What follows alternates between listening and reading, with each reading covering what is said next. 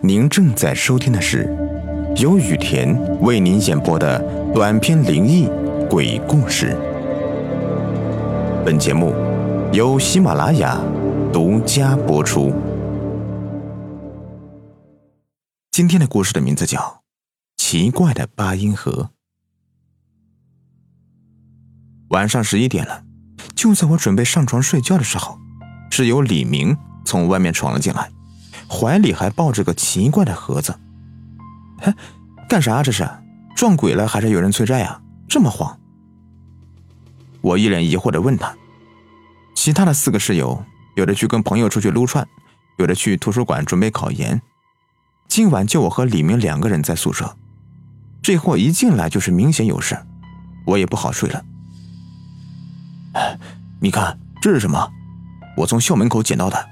说着。把那个奇怪的盒子递了过来，我在手里转了转，盒子的木料不错，捧在手里凉凉的，上面还有一个小格子，格子里面有一个血红色的四，直冲眼球。看完这个，我就更加好奇了，哎，这不就是一个八音盒吗？木料还可以啊，做工就一般了，这个四还这么难看，又不怎么值钱，你弄这个玩意干啥？这个不怪我问，李明是我们班有名的富二代，平时往游戏里面充钱都是几千几千的走，眼睛都不眨。今天突然抱着一个明显是二手的八音盒来找我炫耀，明显是不符合常理的。不是啊，哎，你听啊，我听了那么多的音乐，没有一个像这个八音盒的音色这么好的，而且不知道是不是我的错觉，听了之后我感觉特别凉快。虽然只有四个音，但是我感觉捡到宝贝了。怎么可能呢？这是六月初，听歌曲就能凉快，骗鬼呢吧？不过我也没有多想，现在还没有到三伏天，夜风一吹，真的是有几分凉快的。只是我死宅不爱出门。吹牛吧你！一个八音盒还能听出来凉快了？敢问少爷，这是哪儿的神奇法宝呀？配合金丹使用，升仙会更快呀！我白了他一眼。啊，睡了睡了啊，明天还有课呢。晚上我起床去厕所回来的时候，隐约的看到这个盒子还在发出淡淡的绿光。这咋可能呢？大半夜的一个盒子会发光？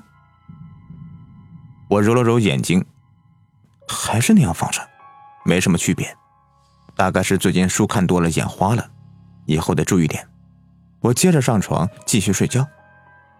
没看到的是，格子上的四已经变成了一个三了。第二天中午回来的时候，哥几个都从外面回来了。李明正在和他们显摆那个八音盒，看到我回来也是一脸好奇：“阿哲，你是不是早上动了我这个八音盒呀？”早上起来，上面的四就变成三了。我找了一上午也没有找到能变数字的东西啊！我这也是现在才看到，什么情况？我从昨天晚上就没有碰过这个东西啊！等等，我想起来昨天晚上上厕所回来的时候，这个盒子发光的样子，当下就跟他们说了。结果宿舍长老大阿勇搂着我的脖子说：“阿志啊。”你最近多喝点热水吧，没事出去晒晒太阳，晚上早点睡。你这看书啊，都看出来幻觉了。我这也是摇了摇头，感觉昨晚不真实，大概真的是最近太累了，也不去想了。今天下午没课，正好有时间捣鼓捣鼓李明的八音盒。于是我转头问李明：“没事，有的手表也是得慢慢弄的。”你这个玩一会儿就会了，来，先把这个玩意儿播放一下给哥几个听听。你不说这玩意儿有降暑的效果吗？果然，他们听完之后跟我昨天反应一样，满脸都写着“你在扯淡”这几个字。李明看到这里，竟然一脸得意的样子。哼，你们还别不信呢，昨天我抱着这个东西啊，可凉快了。得了啊！现在我也得让哥几个享享福吧。说完，就把那个八音盒的盖子打开，然后就流露出异常享受的样子。我们几个面面相觑。梁氏在打开盖子的一瞬间赶到的，但是声音呢？李明一个人在那里摇头晃脑的，平时他听歌的时候就是这样。性子最直的老四夜莺最快反应过来，拍了拍李明的肩膀：“行啊，李明，现在都会拿哥几个开刷了。你这破玩意儿是有阵凉风，跟个小空调扇似的，但是声音呢？啊？”你这跟的节拍还挺有料的呀！李明听完了之后，两只眼睛瞪得挺大，然后露出了释然的表情。啊，这也不是愚人节，你们几个又合起伙来骗我。这么好听的声音，你们居然不欣赏？哎，也不对啊，昨天听是四个音符，现在怎么就变成三个了？哎呀，虽然还是那么好听，但是感觉啊少了点什么。怪别扭的呀。阿勇又说：“哎，行了，别逗了啊！人家阿志是看书看多了，脑袋有点晕。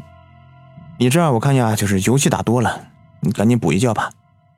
有啥事的话，起来再说。”说完，就出去跟他女朋友约会去了。其他的室友也基本是这个态度，然后就各干各的去了。就剩下李明一个人在原地抱着那个奇怪的八音盒，继续装模作样陶醉着。到了晚上，我们回来的时候，李明还在抱着那个破盒子陶醉，合着他这一下午就这么过的。现在的富二代都这么无聊吗？什么都玩腻了，改玩一个破盒子。我们哥几个也没搭理他，继续干自己的事情。转天起来，我因为昨天晚上睡得最早，所以起来的最早。去架盆拿脸盆的时候，无意间瞟了一眼里面的盒子。刚开始睡眼惺忪的还没怎么在意，突然，我意识到了一个问题，瞬间就清醒了。猛地一回头，怎么回事？格子上的三，又变成了二了。这东西是根据天做的吗？那到了零之后会怎么样呢？开始走负数吗？一连串的问题出现在我的脑子里，然后又感觉自己有些神经质。一个破盒子又能怎么样？一把火就能烧掉的东西，还能翻出花来不成？所以我摇着头就继续打水洗漱。由于今天的这个专业课比较重要，所以我一大早就去占了一个前排的座位。到了上课的时候，我发现李明没有来。开始我还以为他请假了，但是到了点名的时候，还是有他的名字。我感觉到了不对，虽然平时李明也不着调，但是也遵守了做学生的底线，不可能公然翘课。我们学校的纪律是整个片区最严的，一年到头也没几次翘课的时间，而且是这么大摇大摆的公然翘课。直觉告诉我，这几天李明的反常绝对和那个破盒子有关系。自从他在校门口捡回来那个破盒子以后，整个人就不对劲了。开始我以为他在耍我们玩，现在看来是真的不对了。上午的课上完了，我从食堂里面吃完饭，又买了一份带回去给李明吃。从食堂挤了一身汗的我，打开宿舍门的瞬间。冻得一个机灵。六月的温度，外面大概三十多度，一进屋，也就感觉就二十五度的样子，温差大到有点受不了。我们宿舍没有空调，两架风扇开一整天，也不可能有这么大的温差呀。我转头看向李明的桌子上，果然，那个八音盒在开着。见了鬼了啊！一个这么小的破盒子，怎么会有这么恐怖的降温效果呢？难道是新研发的什么高科技吗？我又往上看，李明在床上躺着，盖着个薄被单。我以为他是不舒服，没来得及请假才翘课的，就过去拍拍他：“醒醒啊，起来了。”我给你买了份饭，吃了然后给班主任打个电话说一声吧，要不然你这次呀非得记过处分呢，还得写份检查。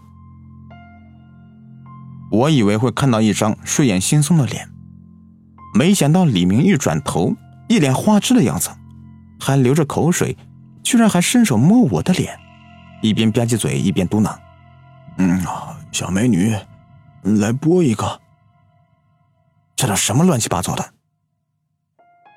我先躲开他的咸猪手，然后顺手给了他一个小嘴巴。醒醒啊，大情圣，小美人对没有？你可爱的室友给你带饭来了。他这次是彻底的醒了。呃，什么玩意儿？你又教我的清梦？刚梦到一个红衣美女跟我搭讪呢，正甜蜜着呢。呃，刚约定好两天后就在一起，你他妈来捣什么乱呢？我把饭放到桌上说：“大佬，你可是有女朋友的人，我要是一不小心跟菲菲说了……”还没等我说完，里面一个箭步从床上跳下来，搂着我的肩膀，满脸是笑：“阿志哥，你看咱们这关系这么好，你还给我带饭过来，你不能把这个说出去啊！咱们这么相亲相爱，是吧？”哎，打住！谁跟你相亲相爱呀？我的性取向可没有问题啊！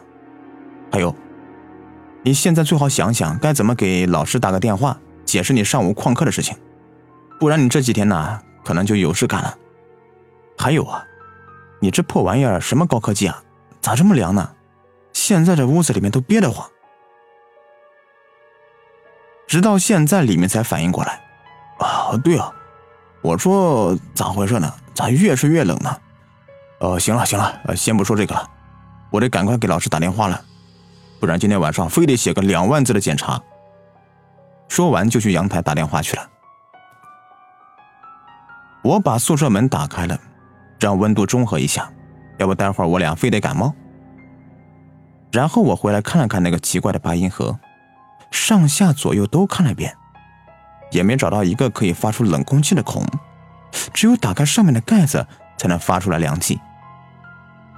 但是整个盒子里我没有看到任何能够制冷的东西，而且就算是能够制冷，能源又在哪里呢？盒子也完全没有充电的地方，我实在是找不到这个东西的工作原理。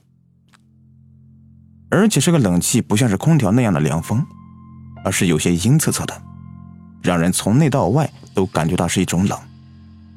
我刚从外面进来的时候还没感觉的太清晰，但是因为温差过大。现在我渐渐适应了屋里的温度，这种感觉便渐渐的强烈起来，而且是越待越强烈。翻来覆去的也没看懂这玩意儿是怎么回事，我无奈的将它扔到桌上，放弃了研究它。正在疑惑之时，李明从阳台上回来了，看这小子的脸色还不错，看来是把这个事情给处理完了。哎呦，大情圣啊！看来这次你又逃过一劫啊！我才说了一句，这小子又变成了苦笑。哎呀，逃啥呀？老班说，这学期不能再出任何一次错，不然两次一起罚。哎，估计毕业都是问题了。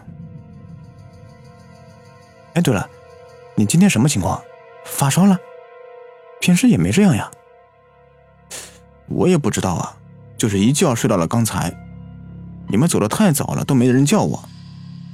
他说着就过来搭上我的肩。我想到刚才喊他起床的情形，一阵恶寒，一把推开他，滚蛋！一个大老爷们撒什么娇啊？都说了，老子性取向正常。你别对我发骚啊！我以后就叫你……哎呀，太好了，谢谢你啊，志哥。来，么么哒。滚！